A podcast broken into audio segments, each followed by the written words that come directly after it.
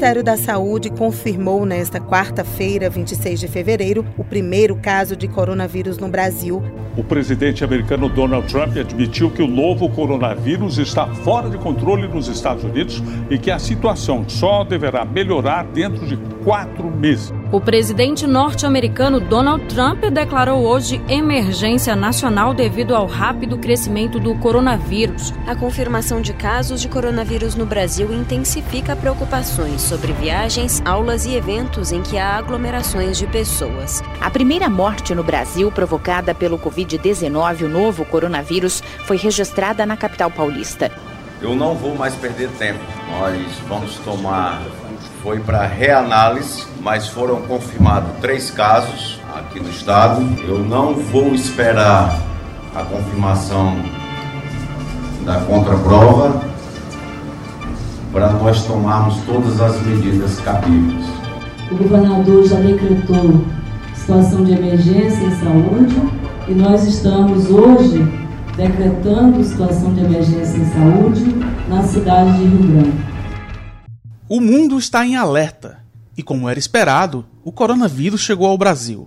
Até a gravação deste programa, em 18 de março, eram 368 casos confirmados, quatro mortes, três no estado de São Paulo e outra registrada no Rio de Janeiro.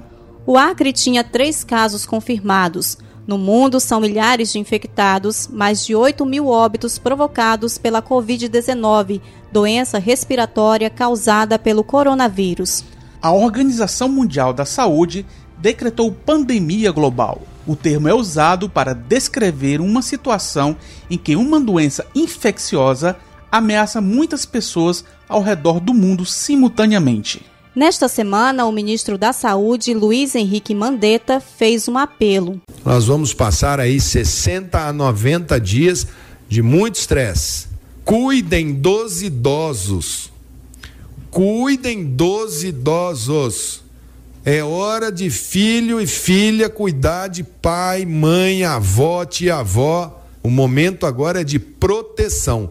Quanto menos idosos nós tivermos com esta gripe, menos pressão nós colocaremos nos leitos de CTI. Não há tratamento, nem vacina contra a doença. O que se sabe é que atitudes do dia a dia, como lavar as mãos, reduzem o contágio pelo coronavírus. Se puder, fique em casa. A jornalista Andréia Oliveira conversou com o médico infectologista Eduardo Farias. Doutor Eduardo, neste momento em que já temos casos confirmados de coronavírus no Acre, o que a população deve saber sobre a doença? Ela deve saber que o coronavírus é uma doença é, infecciosa, transmissível, com alta infectividade. Então, qualquer pessoa sintomática respiratória, que significa dizer com tosse, com coriza, com dor de garganta, com febre, com sintomas que são comuns no resfriado, numa gripe ou no, no Covid-19, é você procurar não estar perto dessa pessoa. Se for inevitável o contato, usar proteção individual, usar máscaras, e evitar também, mesmo naqueles que não estão sintomáticos, porque uma vez que você tem três casos, você pode ter muito mais casos é, que você não está conseguindo detectar. Então, esses casos podem estar por aí sem o diagnóstico devido. Então, o que, que se deve fazer? Aqueles, aquelas recomendações que já estão sendo dadas, que é evitar aglomerações, evitar estar em locais com muita gente, evitar estar próximo de, de, de pessoas é, com esses sintomas, procurar ficar o máximo possível em casa e, principalmente, dado ao, ao que nós já conhecemos dessa epidemia, de que atinge muito mais o idoso, procurar proteger os idosos da sua família. Qual a orientação para quem apresenta sintoma? Onde a gente deve procurar? Veja bem, se for um sintoma muito frouxo, tipo uma dorzinha de garganta, uma coriza, um, um nariz um pouco entupido, um mal-estar, e for uma pessoa bem informada, procure ficar em casa o mais isolado possível da sua família e principalmente do idoso tomando líquidos e, se for possível, até um antitérmico comum. Tem? Você pode se manter em casa. Se essa sintomatologia lhe preocupa, ela apresenta febre ou é um quadro mais é, rico de sintomatologia, nós orientamos que procure uma unidade básica de saúde para que o médico veja e possa tomar as providências. Em casos que você tenha um forte indício de poder ser a Covid-19, o que seria esse forte indício?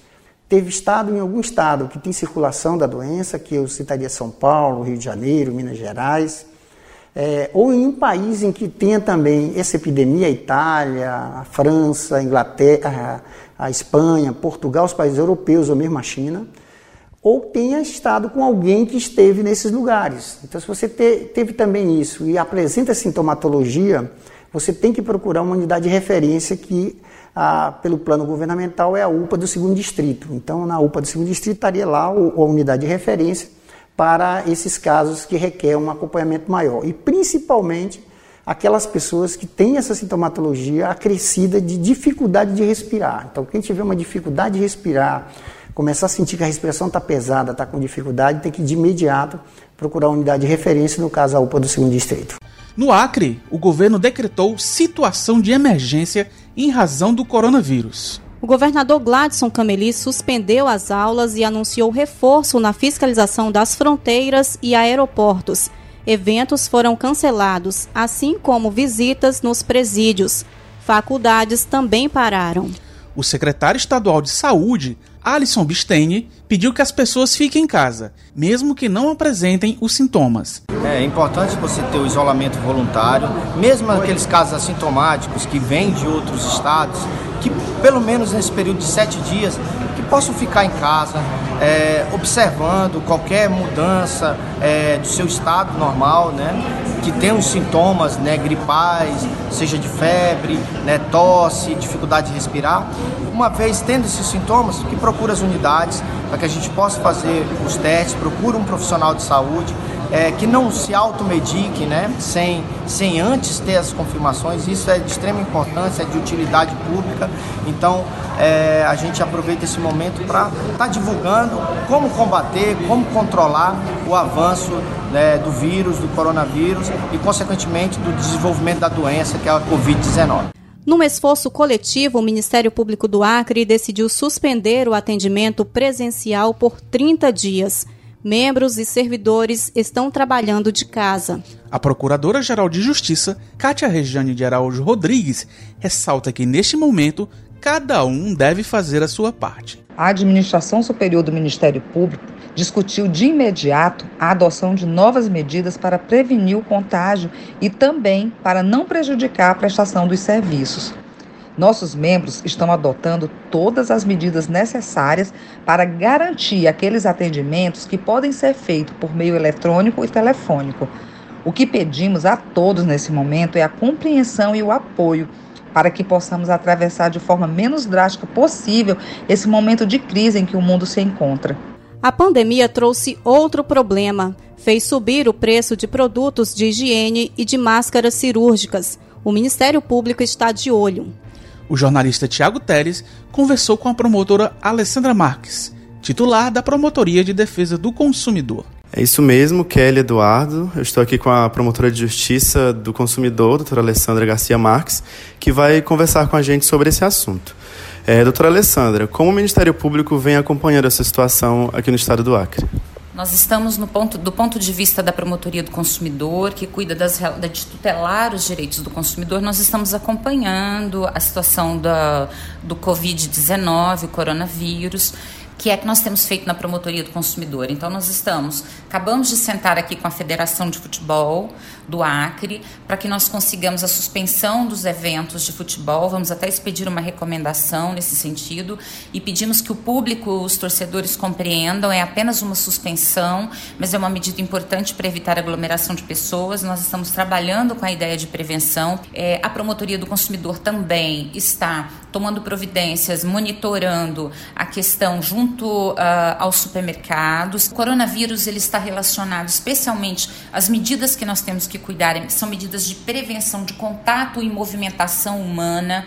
Então, nós não temos que ir ao supermercado fazer compras excessivas para acumular de, na dispensa de casa isso. O outro problema também envolve, esse tem um procedimento aqui aberto, mas ainda estamos em investigação, a ausência no mercado de alguns produtos específicos ligados à higiene, e especialmente alguns produtos médicos, como máscaras e tudo, e também estamos tomando algumas providências. Mas o mais importante nesse momento é que a população mantenha calma. É, melhore, aprimore todas, todas as medidas de higiene, especialmente com crianças e idosos, mas que tenha calma, não vá aos supermercados e aos atacadistas fazer estoque de produtos em casa, isso não é necessário O que nós temos que fazer agora é, excepcionalmente, é, vigiarmos para ver se tem alguém com sintomas da doença, procurar a rede pública, tem unidades aí, uma unidade específica destacada para atendimento de possíveis casos, mas nós temos que manter a calma. Doutor, em relação a cancelamento ou adiamento de viagens, qual a orientação?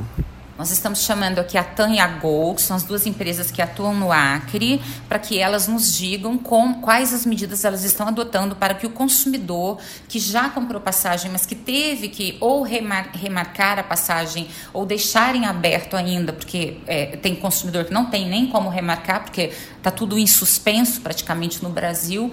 Então, nós estamos chamando as empresas para que elas digam quais são as regras e também as agências físicas de viagens aqui de Rio Branco, porque há denúncias de cobranças de taxas para isso.